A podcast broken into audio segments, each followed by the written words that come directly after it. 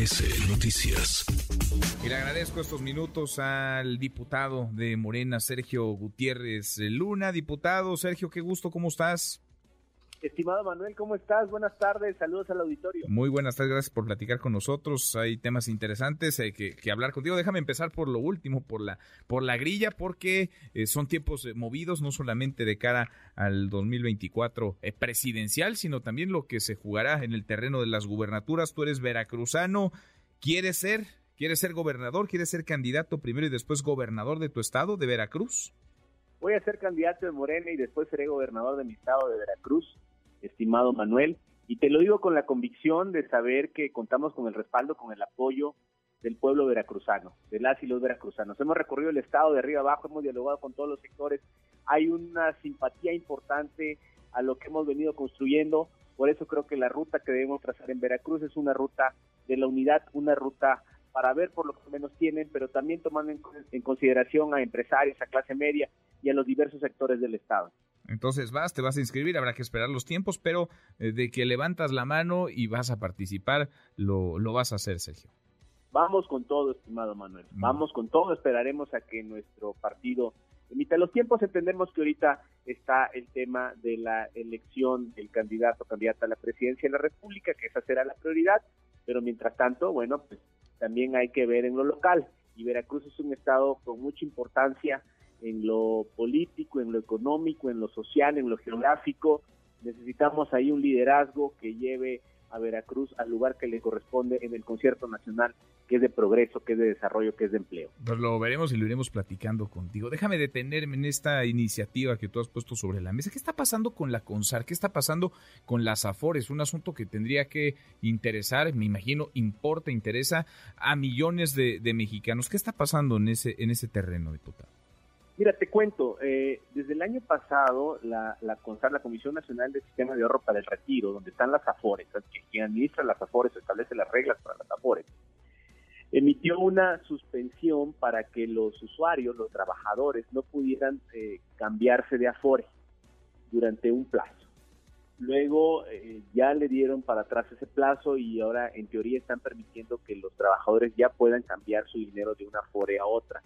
Sin embargo, hemos tenido reportes de muchos trabajadores donde los trámites se han atrasado, donde han puesto eh, obstáculos o digamos requisitos adicionales para que puedan darse estos cambios y nosotros preocupados por esa situación porque es un patrimonio de los trabajadores y ellos tienen la libertad de decidir en qué afore quieren tener su dinero.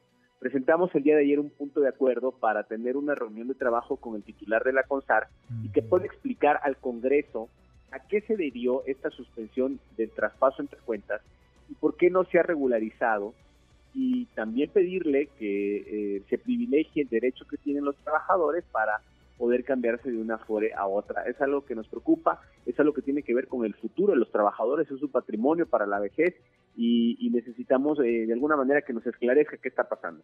Porque, vaya, esto pintaría un, panorama, por lo menos de incertidumbre, ¿no? Para los ahorradores, que uno no pueda disponer de, su dinero, que uno no pueda decir, ah, me lo llevo a esta institución, lo saco de esta otra porque me está ofreciendo mejores rendimientos o porque simple y sencillamente se me antojó que mejor quiero ahorrar en esta institución financiera y no en esta otra donde tengo mi, mi dinero. No importa si nunca has escuchado un podcast o si eres un podcaster profesional. Únete a la comunidad Himalaya. Radio en vivo. Radio en vivo. Contenidos originales y experiencias diseñadas solo para ti. Solo para ti. Himalaya. Descarga gratis la app.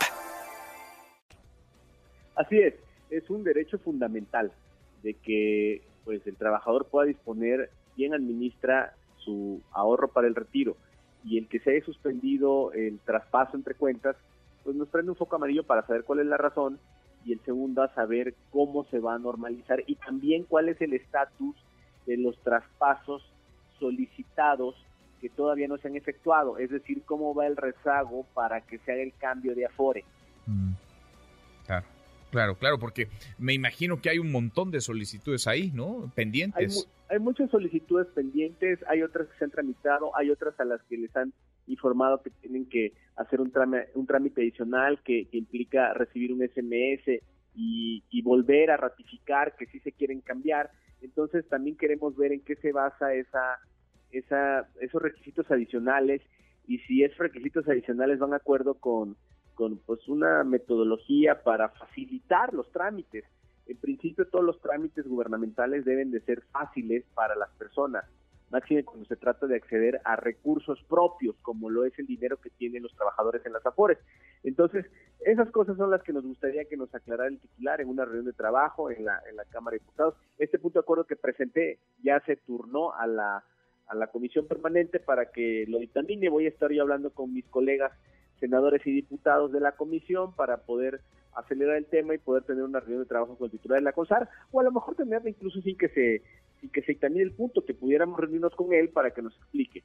Bien, pues si se da esa reunión, si se da ese encuentro, me imagino que de ahí emanará información muy importante para miles o millones de, de personas que pueden estar en un escenario no hoy, pero probablemente en días, en meses, en semanas que traten de eh, cambiar su afore de institución bancaria. Me imagino que será relevante lo que ahí ocurra. Y platiquemos, eh, diputado Sergio, te agradezco como siempre. Muchas gracias. Estimado Manuel, te mando un fuerte abrazo. Otro de vuelta. Redes sociales para que siga en contacto: Twitter, Facebook y TikTok. M. López San Martín.